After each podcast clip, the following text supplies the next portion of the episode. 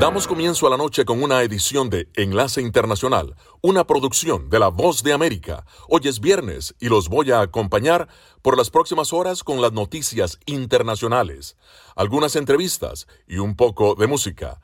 Les saluda Gonzalo Abarca.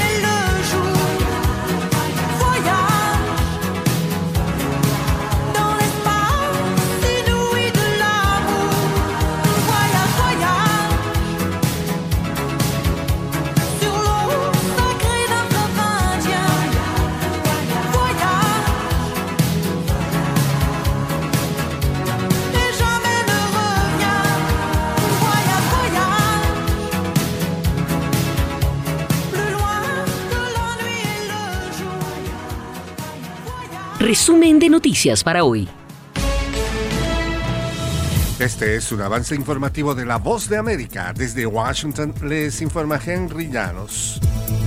La espera continúa en torno al caso penal que adelanta la Fiscalía de Manhattan sobre el presunto soborno que involucra al expresidente Donald Trump. Nos informa Celia Mendoza. El gran jurado asignado a este caso aún no vota para decidir si existe una causa probable en relación al supuesto pago de 130 mil dólares que al parecer habría ordenado hacer Trump a su ex abogado Michael Cohen para la actriz de películas para adultos Stormy Daniels. El señor Trump siempre ha tenido la reputación de tener una relación bastante relajada con la precisión de los hechos. Explicó John Cuffer Jr., profesor de Derecho de la Universidad de Columbia. Celia Mendoza, Nueva York. Un grupo de congresistas estadounidenses pidió al gobierno de Joe Biden que incremente las sanciones económicas contra el gobierno de Daniel Ortega en Nicaragua tras denunciar un aumento de la represión sobre grupos civiles y la Iglesia Católica en el país centroamericano. Los legisladores hablaron durante una audiencia de la Cámara de representantes, a la que también fueron invitados los dirigentes opositores nicaragüenses Félix Maradiaga y Juan Sebastián Chamorro, excarcelados y desterrados por Ortega el pasado 9 de febrero. Estas son las noticias. No coincide con la medida unilateral implementada por el... Ya por precaución, han recomendado no viajar a la zona. Estos son los corresponsales de La Voz de América. Giselle Jacome, Quito, Ecuador, Voz de América. Juan Ignacio González Prieto, Voz de América, Buenos Aires, Argentina. Álvaro Algarra, Voz América, Caracas. Llevando siempre la información desde el lugar de los hechos. Los presidentes de Venezuela y Colombia sostuvieron un cuarto encuentro bilateral en menos de seis meses. Desde Caracas nos informa Carolina Alcalde. Los presidentes de Venezuela y Colombia, Nicolás Maduro y Gustavo Petro, se reunieron en Caracas sin ofrecer declaraciones públicas, pero habrían abordado asuntos de cooperación económica, comercial, financiera, política y cultural según el canal del Estado. El internacionalista Juan Francisco Contreras considera que uno de los temas que ha generado las frecuentes visitas de Petro a Caracas son las negociaciones de paz de su gobierno con el Ejército de Liberación nacional. Tanto a Venezuela como a Colombia le interesa que se produzca una desmovilización de todos estos grupos que se encuentran al margen de la ley. Carolina, alcalde Voz de América, Caracas. El presidente de Ucrania realizó su tercera visita en dos días a las zonas que han sufrido lo peor de la guerra rusa, con un viaje a la región de Gerson, arrebatar a las fuerzas del Kremlin y un comandante de Kiev insinuó que habría una contraofensiva ucraniana muy próximamente. Ucrania tomó el control de la capital regional, Gerson, a fines del año pasado, expulsando a los ocupantes rusos que habían tomado la ciudad en la semana siguiente al inicio de la invasión en febrero del año pasado. El río Dnieper marca el frente de la región que sigue parcialmente ocupada por Rusia. Este fue un avance informativo de La Voz de América. Están escuchando Enlace Internacional con La Voz de América por Melodía Estéreo y melodíaestéreo.com.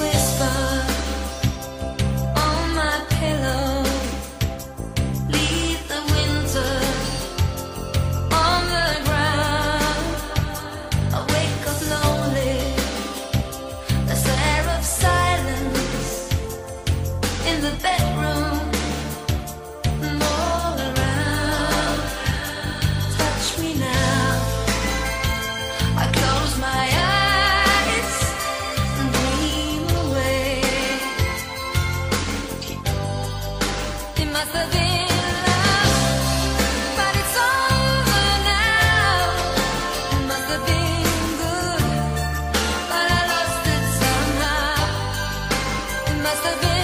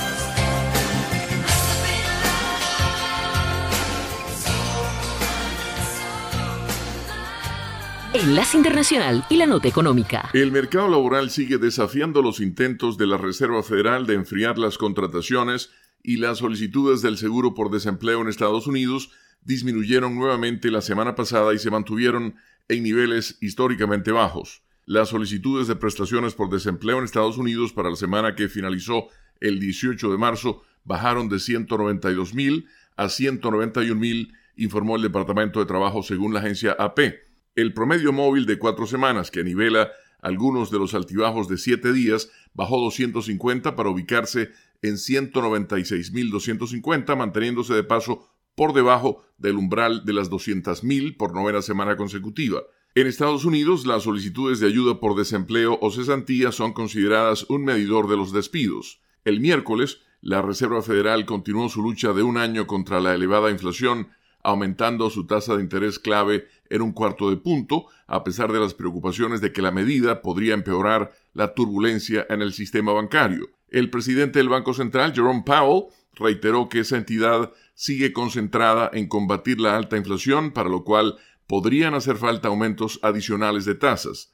Empero, también señaló que la Fed podría no necesitar imponer una larga serie de aumentos si más bancos redujeran sus préstamos para poder conservar efectivo.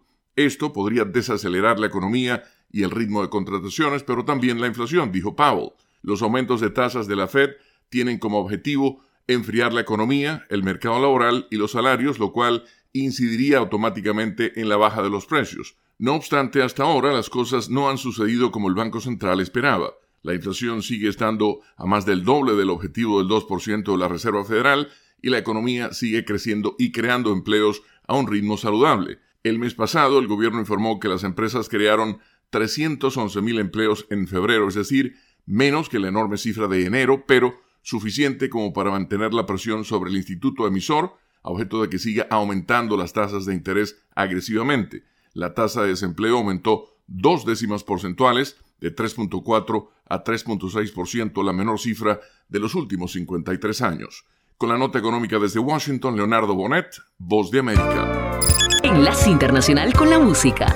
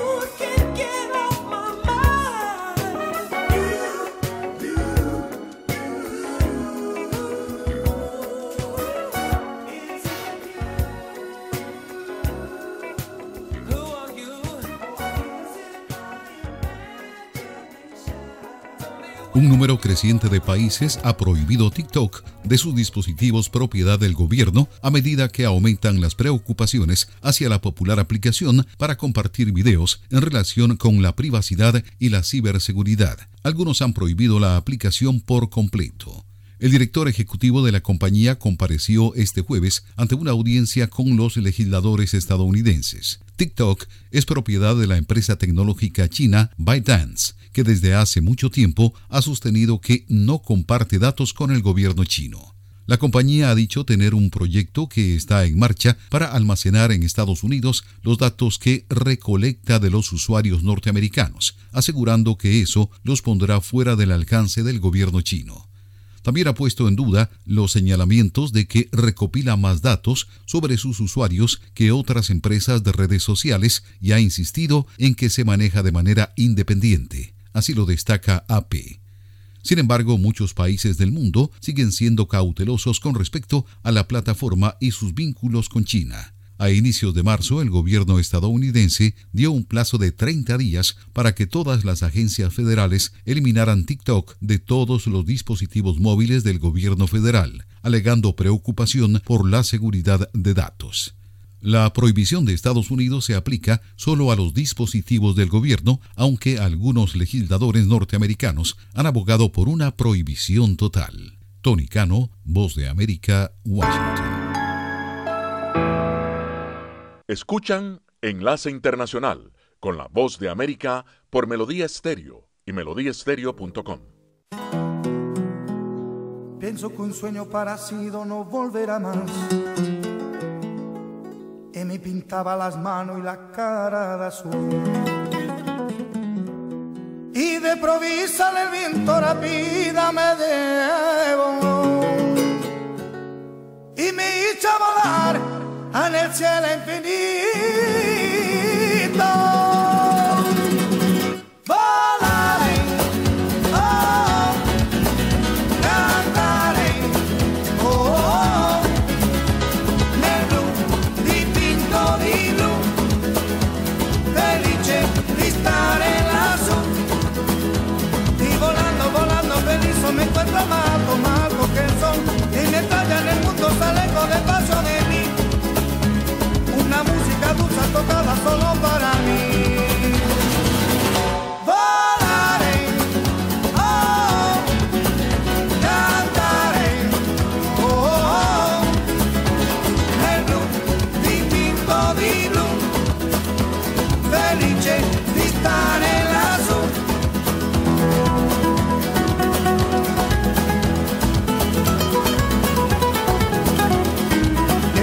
Sueño parecido no volverá más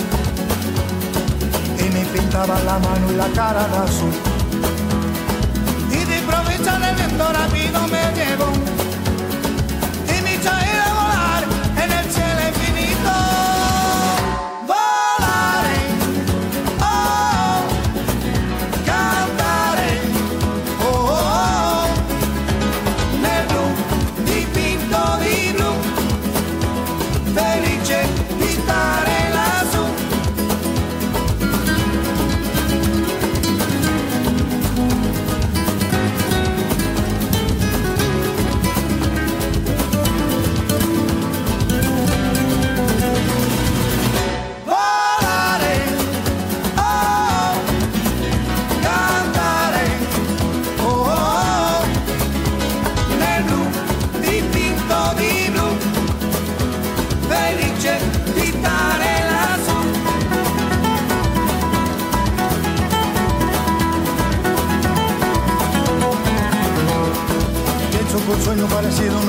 personas. Y me pintaba la mano y la cara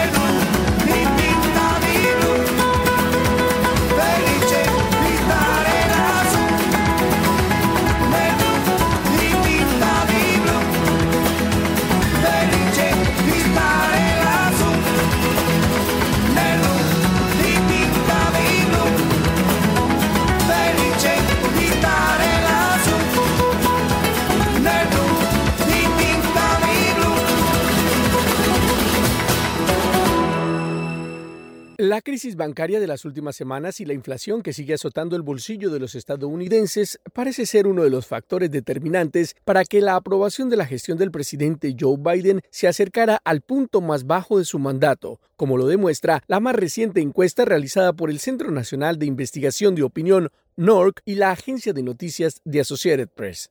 El estudio reveló que solo el 38% de los estadounidenses aprueba la gestión presidencial, un índice muy cercano al 36% reportado en julio de 2022, cuando los precios altos de la gasolina y el alto costo de los alimentos lo llevaron al punto más bajo de aceptación desde que el mandatario demócrata asumiera el cargo a comienzos de 2021. Algunos especialistas consideran que una aprobación por debajo del 40% podría ser un escenario complicado para una posible candidatura presidencial de Joe Biden en 2024. Andrew Dwyer, analista de datos de 30 años de edad que reside en Milwaukee, quien anticipa votar por Joe Biden en las elecciones presidenciales de 2020, considera impopulares algunas de las medidas económicas asumidas por el gobierno y asegura textualmente que todos nos acostumbramos tanto a la deuda barata y la capacidad de gastar dinero. Sin embargo, cree que hay luz al final del camino y finalmente estas políticas conducirán al país a una economía más saludable. Por otro lado, Michael McComas, de 51 años, de preferencia republicana, cree que el gasto excesivo durante la pandemia es la razón principal de la crisis económica que vive el país y considera que el avance que logre el presidente en materias de gasto federal y la ejecución de sus planes de inversión en infraestructura y tecnología determinarán la calificación final del mandatario. El estudio del Centro Nacional de Investigación de Opinión NORC y la agencia de noticias de Associated Press asegura que solo una cuarta parte de los estadounidenses considera a la economía nacional como buena o que el país se encamina por un buen rumbo. Héctor Contreras, Voz de América, Washington. Desde Washington le saluda Gonzalo Abarca para invitarlos a escuchar Enlace Internacional con la Voz de América, lunes a viernes, 7 de la noche, por Melodía Estéreo y en simultánea por melodiestereo.com.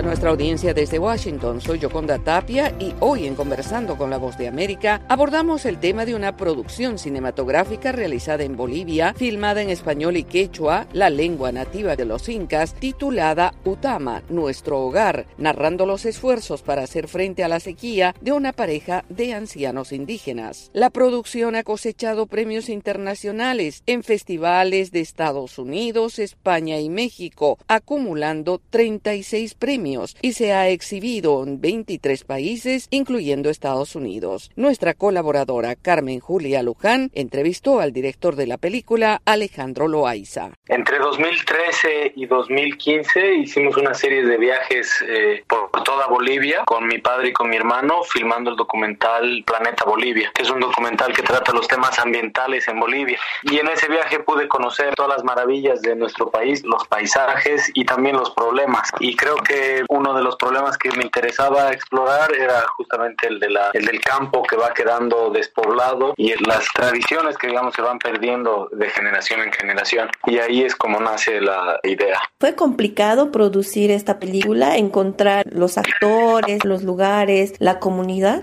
Todas las películas son bastante complejas, cada una tiene sus, propios retos y sin duda es muy difícil, sobre todo la parte del financiamiento. Y después para la producción teníamos que filmar en un lugar remoto, que es en el sur de Bolivia, en Potosí, y para ello producción se preparó de la mejor manera posible, me dio todas las herramientas que yo necesitaba, todas las comodidades, para que el equipo esté cómodo y podamos filmar la película sin mayores inconvenientes. Los protagonistas actores que no son actores profesionales. ¿Fue difícil trabajar con ellos? Fue mucho trabajo, pero nos preparamos muy bien y ensayamos bastante. No fue difícil en el fondo porque ellos son personas muy comprometidas, personas muy generosas, entonces se entregaron al proyecto, a la película y dieron lo mejor de sí. Entonces en ese sentido se facilitó todo el trabajo. Han demostrado y creo que el resultado de la película es evidente que están a la altura de cualquier actor profesional por el trabajo que han realizado. Tema del lenguaje, del idioma que he hecho español, trabajarlo en una película, tú conocías algo del idioma y poder transmitir todo lo que se ha transmitido? Lastimosamente no hablo quechua, pero sí tuvimos un traductor para el guion, entonces ya cuando llegamos a, en la etapa de rodaje yo conocía los diálogos de memoria y eh, ahí también los dos protagonistas también han sido de gran ayuda, ¿no? Para cualquier momento que necesitábamos traducir algo. Hay muchísima gente, gran parte de nuestra población es bilingüe, creo que todos nos hemos guiado, digamos, alrededor de ese intercambio constante de, de idiomas. Tema ambiental es lo que aborda esta película, además del amor entre parejas. ¿Ustedes están pensando en dar continuidad a este tema quizás con otros proyectos, quizás en otras regiones? Sí,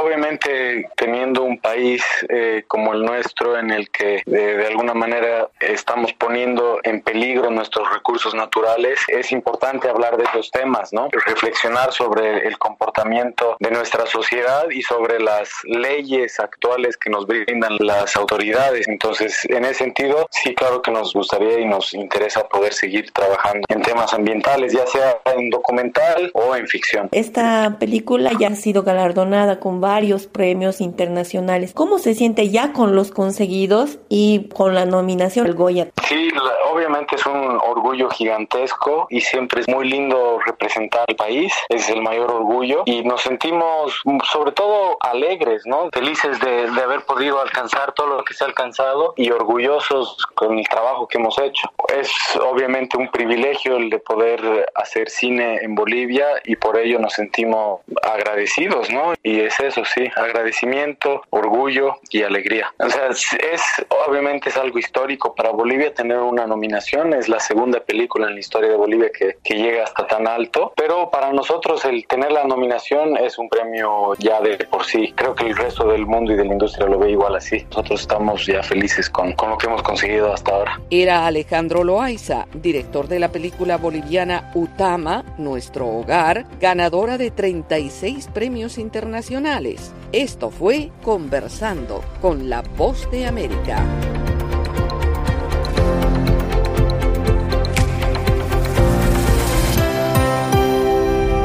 Escuchan la voz de América conectando a Washington con Colombia y el mundo por Melodía Estéreo y melodíaestéreo.com.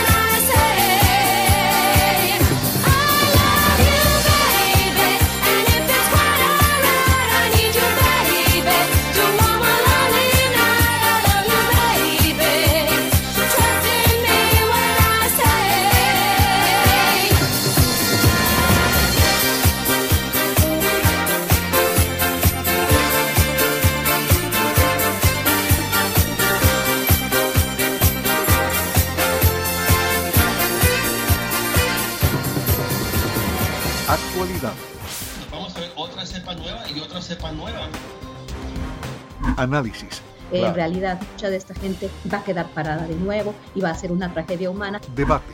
Dejen la obsesión. La obsesión la tienen ustedes. Con la información más allá de los titulares. El tema energético es algo que se está analizando. La inflación es un problema global. 30 y 50 metros están ya las tropas. Su respuesta, doctor. Todas las semanas por La Voz de América. Y ahora nos vamos a la sala de redacción de La Voz de América. La Fiscalía Anticorrupción de Panamá investiga la desaparición de aproximadamente 19 mil dosis de fentanilo, un opioide de uso exclusivo intrahospitalario, en la principal institución médica y de seguridad social del país. Durante una conferencia de prensa, el procurador de la Nación, Javier Carballo, confirmó la pérdida luego de realizar una auditoría a la Caja de Seguro Social, la institución pública de atención médica y de seguridad social de los trabajadores panameños. El informe que da cuenta de la pérdida de este de este fentanilo llegó al Ministerio Público, a la Fiscalía Anticorrupción, el día 6 de marzo. Hasta este momento no tenemos personas eh, eh, aprendidas, lo que estamos es tratando de reconstruir toda la cadena que se da desde el ingreso de este fentanilo. En Panamá el fentanilo es una sustancia controlada similar a un analgésico o sedante, por lo que es un medicamento altamente resguardado. El procurador de la Nación reconoció que el fentanilo es un opioide muy cotizado actualmente por los cárteles de droga a nivel internacional, pero no se aventuró a vincular la desaparición a este tipo de actividad. Por su parte, el procurador de la Administración, Rigoberto González, señaló. Tenemos que estar tomando medidas eficaces cuando se dan situaciones de esa naturaleza, porque la ciudadanía lo exige, la ciudadanía lo cuestiona. En el mercado negro de los Estados Unidos, una dosis de fentanilo tiene un valor de 300 dólares, es decir, que las 19 mil empollas robadas podrían representar unos 5 millones 700 mil dólares, según las estimaciones realizadas por las autoridades. Sala de redacción, Voz de América. Enlace Internacional.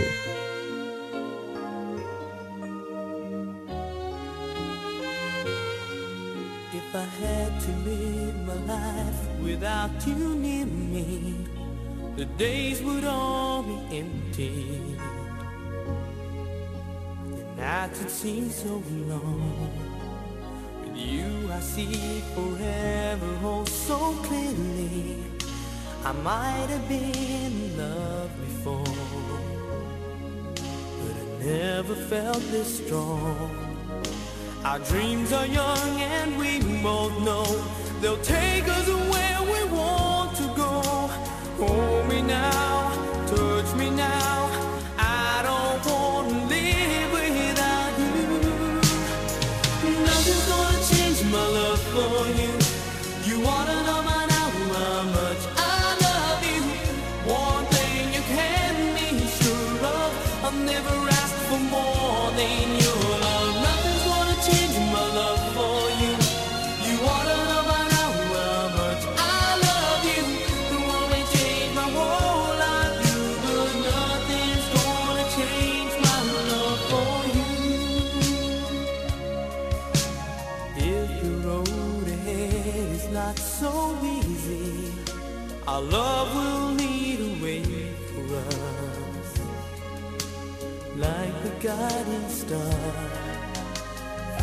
there for you if you should need me.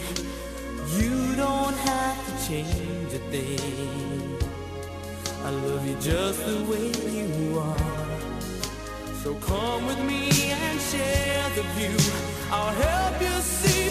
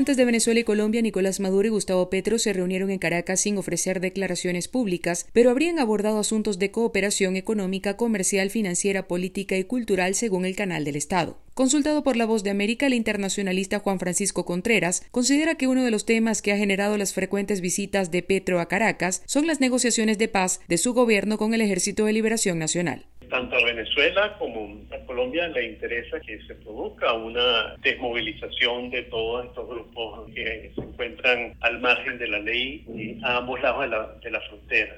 Creo que hay un apresuramiento por parte de Petro de lograr resultados. Para Contreras, también experto en seguridad y defensa, en Colombia hay interés en que se produzca una salida democrática a la crisis política venezolana. Pueda permitir que, que se haya un cambio en, la situación política venezolana y, que muchos de eh, los venezolanos que se encuentren en Colombia puedan regresar a, Venezuela porque evidentemente que la cantidad de venezolanos que están viviendo en Colombia significa un, elemento eh, que complica la gestión del gobierno de, señor Petro. Desde el restablecimiento de las relaciones diplomáticas tras su llegada al poder en agosto, es la tercera vez que Petro se reúne con el presidente Maduro en Caracas, y en febrero firmaron un acuerdo comercial en el puente internacional Atanasio Girardot en la frontera entre ambos países. Carolina Alcalde, Voz de América, Caracas. Desde Washington le saluda Gonzalo Abarca para invitarlos a escuchar Enlace Internacional con la Voz de América lunes a viernes, 7 de la noche, por Melodía Estéreo y en simultánea por melodíaestéreo.com.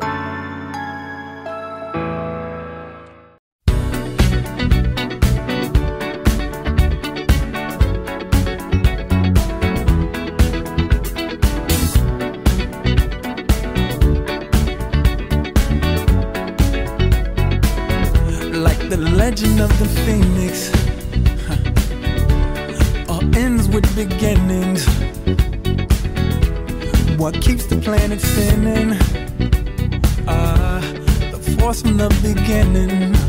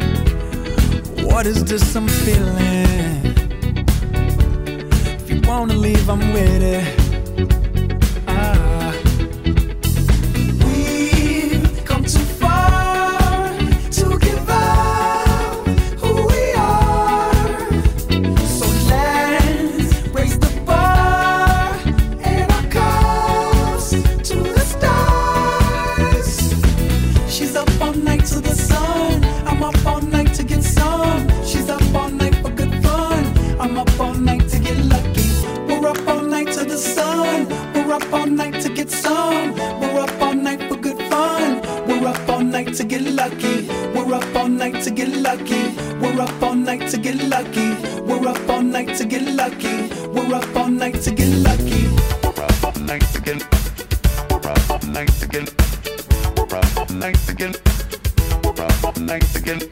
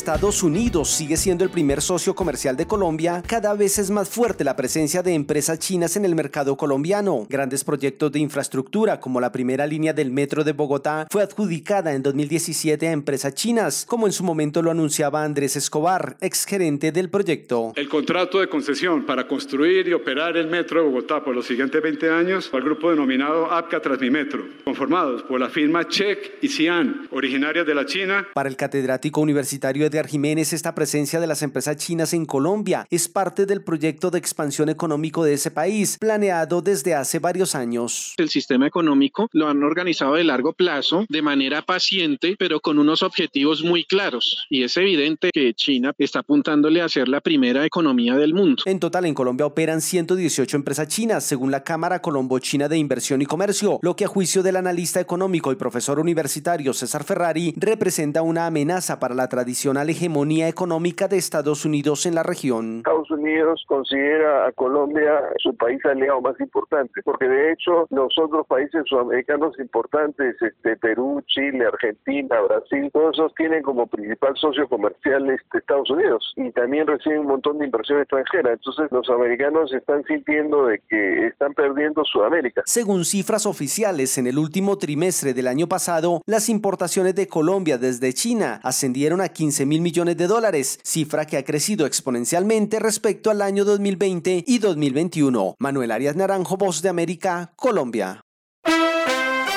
Hoy, viernes 24 de marzo, se estrena en Estados Unidos la cuarta entrega de la franquicia de John Wick, protagonizada por Keanu Reeves. En la película, el actor Lance Reddick retoma su papel de aliado del asesino interpretado por Reeves. Reddick que hace de jefe de policía en el programa The Wire de HBO, falleció esta semana a los 60 años de causas naturales en Los Ángeles. Reddick también trabajó en el drama policial Bosch, que puede verse en Amazon, y en la cuarta temporada de la serie de ABC Lost. Pasado mañana, domingo 26 de marzo, CNN transmitirá la ceremonia de entrega del premio Mark Twain al humor estadounidense otorgado por el Centro Kennedy. El actor y comediante Adam Sandler es el vigésimo cuarto ganador del reconocimiento. Al acto asistieron Jennifer Aniston, Chris Rock y el presentador de televisión Conan O'Brien para celebrar la carrera y logros de Adam Sandler. En el acto realizado en el Kennedy Center de la capital estadounidense estuvieron amigos y compañeros de actuación de Sandler, así como los comediantes Dana Carvey y David Spade. Dana Carvey hizo imitaciones del presidente Joe Biden y del expresidente Donald Trump y Chris Rock mencionó posibles cargos contra el líder republicano por el affair que tuvo con una estrella pornográfica, tema que durante toda la semana ha estado en las noticias desde Nueva York. El homenajeado, cuyas películas incluyen Spanglish, fue celebrado por su talento de comediante, que, aunque no siempre se ha ganado a los críticos, sí lo ha hecho acreedor del respeto y aprecio del público. Adam Sandler se suma a otros comediantes que han recibido el premio Mark Twain como Jon Stewart, Dave Chappelle, Julia Louis-Dreyfus, David Letterman, Carol Burnett, Eddie Murphy y Alan DeGeneres. El premio lleva el nombre del novelista y ensayista Sam Clemens, más conocido por su seudónimo Mark Twain. Según un informe publicado esta semana, los ingresos globales de música grabada aumentaron 9% el año pasado más de 26 mil millones de dólares, con un crecimiento registrado en todas las regiones y un aumento en el streaming por suscripción.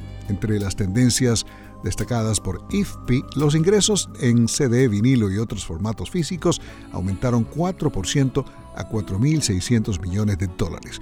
Los ingresos globales de la música disfrutaron de su octavo año consecutivo de crecimiento. Los ingresos por música grabada aumentaron en todo el mundo, como dijimos, encabezados por África subsahariana, que registró una tasa de crecimiento del 34%, seguida de América Latina con un 26%, Oriente Medio y África del Norte con 23% y Asia con 15%. Y este tema es de la banda de Steve Miller del álbum The Joker, el cual incluye Sugar Babe, Mary Lou, Your Cash Ain't Nothing But Trash, Something to Believe in y The Joker. Desde los estudios de La Voz de América en la capital estadounidense se despide Alejandro Escalona. Feliz fin de semana. Será hasta el lunes.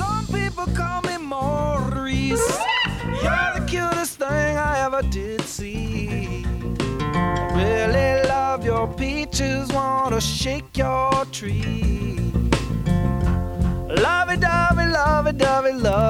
All the time. Come on, baby, show you a good time. Enlace Internacional es una producción de cadena de noticias. Editores Jorge Pérez Castro y Gabriel Villarreal Ángel. Periodista Sala de Redacción de La Voz de América. Voiceover Gonzalo Abarca. Producción ejecutiva Jimmy Villarreal.